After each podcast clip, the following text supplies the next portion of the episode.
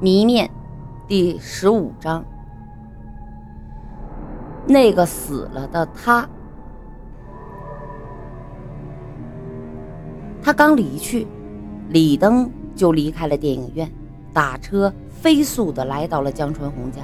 他怀疑这个人就是躺在床上的植物人，他要去看看他在不在床上。这次，江春红的父亲在家，生活的压力太重了。他呈现出未老先衰的迹象，腰佝偻着，头发多数都白了，两只眼睛充满愁苦和乞求的意味。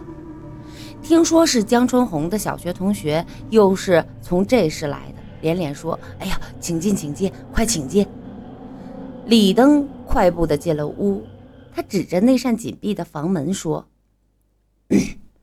伯父，我要看看他。”李登的神态让江春红的父亲有点不解，他说：“怎么了？”李登这时候已经顾不上礼貌了，他径直的走进了那个房间，在暗淡的光线里，那个不知道是江春红还是江秋红的女人躺在那里，双目紧闭，脸色灰暗。江春红的父亲也进来了，他看着李登，李登说：“伯父。”我想问您一件事儿，啊，你说，你是不是有两个孩子？他愣了愣说：“啊，是。”怎么了？你怎么知道？李登没回答，继续问：“一个叫春红，一个叫秋红。”对。李登看了看那个躺着的女人，突然问：“躺着的这个是春红还是秋红？”是春红，一切都是他的双胞胎妹妹搞的鬼。李登皱眉想了想，那那个秋红在哪里？江春红，父亲叹口气：“哎，他呀，死了。三年，三岁那年呐。”就死了，死了？怎么死的？脑膜炎。李登的脑袋轰的一声啊！难道是江秋红的阴魂？难道他知道自己小时候曾经陷害过他姐？难道江春红的游荡在植物身之外的魂儿，在冥冥中和他的妹妹的魂儿有接触，告诉了他这一切？难道是江春红的身体借了江秋红的阴魂前来害自己？难道是江秋红的阴魂借了江春红的植物身前来害自己？江春红的父亲低头看着江春红。脸上被悲伤笼罩着，这孩子可怜呐，他从从小到大心地善良，很老实。李登突然说：“伯父，今天我见过您的女儿。”他大骇：“啊，一个去世了，一个变了植物人，你见的哪一个呀？”我也不知道，他还对我说话。他说他是江春红，是脑膜炎科的大夫。他说他妹妹江秋红变成了植物人。李登一边说，眼睛一边看着植物人的反应。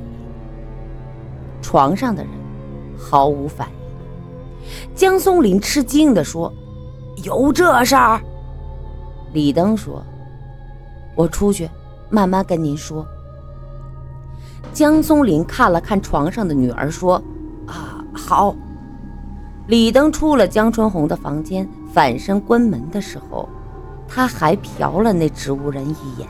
他仍然像死人一样躺着，但是他还是感到，虽然这个女人像草木一样躺着，但是他却感觉到她眼皮子后的两只眼珠在死死地盯着他。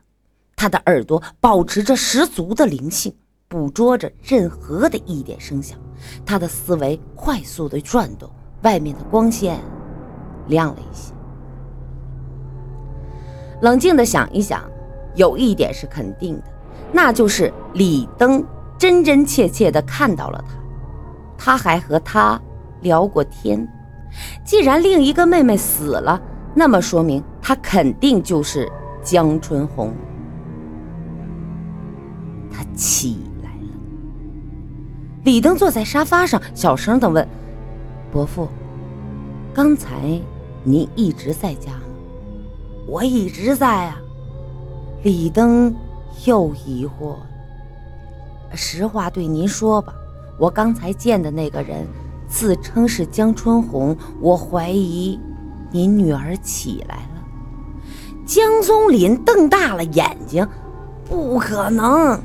我们侍奉了他这么多年，这盼星星盼月亮盼着他醒，可是他根本就没有一点可能苏醒。这他怎么会突然就起来了呢？伯父，我没撒谎，我真的见了他。那既然他苏醒了，为什么不告诉我？为什么还要伪装呢？现在我也弄不清。难道啊是秋红的阴魂？肯定是江春红。也许他自己并不清醒，是一种奇特的梦游。只要他真的起来了。不管他是有意识还是无意识，那都是一个奇迹。对于医生的治疗，他的病应该是很有用的。说到这里，李登压低了声音：“您夜里要注意观察他的房间，假如有动静，您不要惊动他，看看他到底有什么行为，然后告诉医生，最好也告诉我，我可能对弄清这件事儿。”会起到很重要的作用。江松林想了想，说：“呃啊，好吧。”离开时，李登低声地说：“我可以带走一张一张江春红的照片吗？”“啊，当然可以。”江松林取出一本影集，递给李登：“你挑吧。”李登翻了翻，挑了一张江春红的单人近照。江松林送李登出了门口，李登从口袋里掏出三百块钱，塞给江松林：“哎，你们生活啊太苦了，这点钱你们先拿着，以后如果有什么难处，尽管对我说，我会尽力的。”江松林没有太推脱，把钱收下了。“哎呦，谢谢你啊！守两夜，您一定会发现问题。”我想，李登低低地说：“江松林听话的点了点头。”谜面第十六章：面对面。李登回到了这时，顺利的交了稿。几天内，他可以轻松一下。他突然想起要去看看小错。这一年多来。他给他打过几次电话，却没人接听。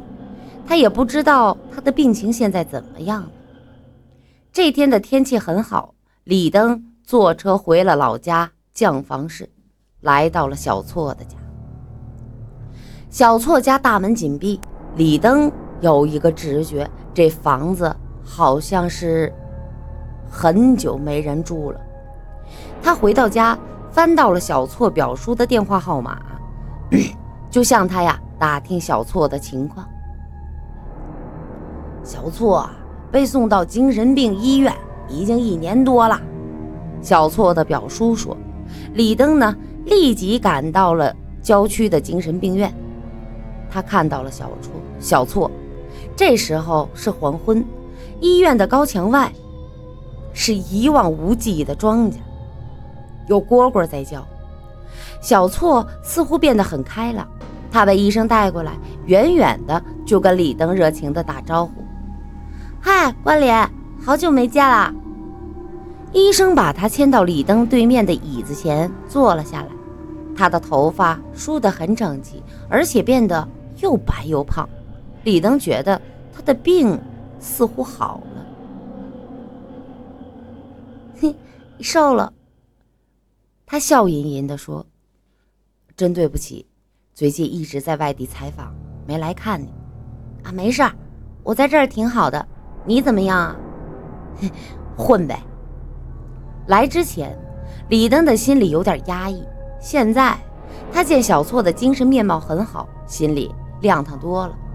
他从口袋里拿出江春红的照片，递给他，问：“小错，你看看，你见过这个人没有？”李登怀疑小错的疯也跟江春红有关系，他大胆地猜测，这么多年来，江春红的复仇之心越烧越烈，他一直发疯地寻找自己，十几年、千万里，他最终要把自己害死，要把跟自己有关、有关的一切人都害死。他眼睛喷出的火已经不是愤怒的红色，时间越久远，那火已经变成了阴冷的蓝色，却可以融化、销毁一切。他像命一样，一直跟李登，一直跟在李登身后。他对李登的一切了如指掌，包括李登在网上认识了小错。他甚至能感觉出李登对这个女孩有点爱意，立即就开始害她。小错看了看照片，立即就说：“是他，我认识。你你在哪儿见过他？”李登的眼睛立即的放出光来。精神病院，精神病院，啊是啊，本来我不愿意去那种地方的，可是我有一个朋友。他得精神病了，我得去看他。你朋友叫什么呀？叫关联。哎，挺不错的一个人，说疯就疯了，可怜哦。李登明白了，他的病根本就没好。他一直认为，一个人得了精神病，最好啊别送到精神病医院，交叉传染，那样往往会越来越糟。最容易得精神病的地方，就是精神病院。你和关联怎么认识的？嗯，我在网上等一个星星，他却来了。星星，小错突然鬼祟起来，左右看看，低声的说：“我告诉你啊，这个世界很危险，你千万要小心。”我看见了那么多星星，就像老鼠一样多。你不要只看眼前，他们随时都可能出现在你背后。然后小错敏感地问：“我疯了吗？”李登摇摇头说：“啊，不，没有。”他似乎放心了。接着他说：“最近我学了两首新歌，哎，我唱给你听啊。”好啊，他就唱了起来。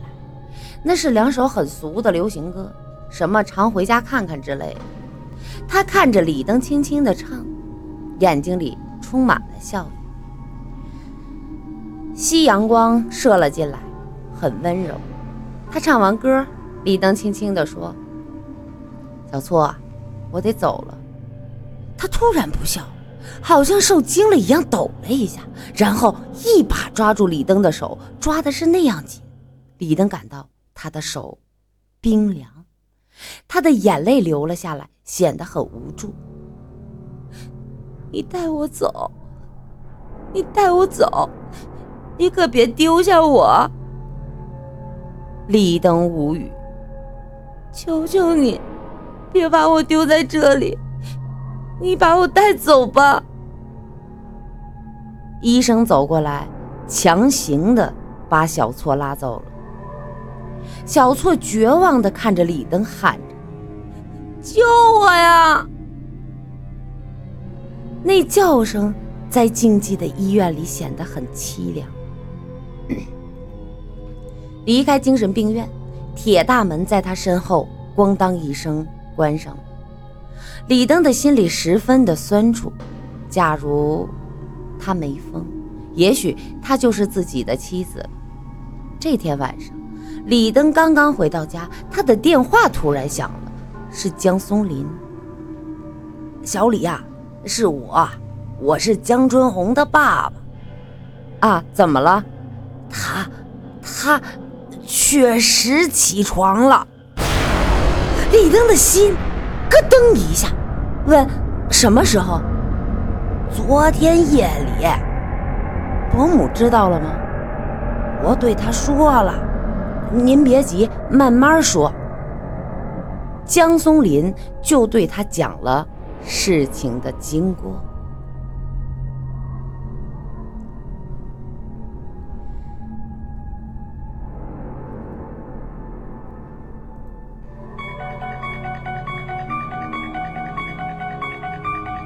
泽文的徒弟，好厉害哦！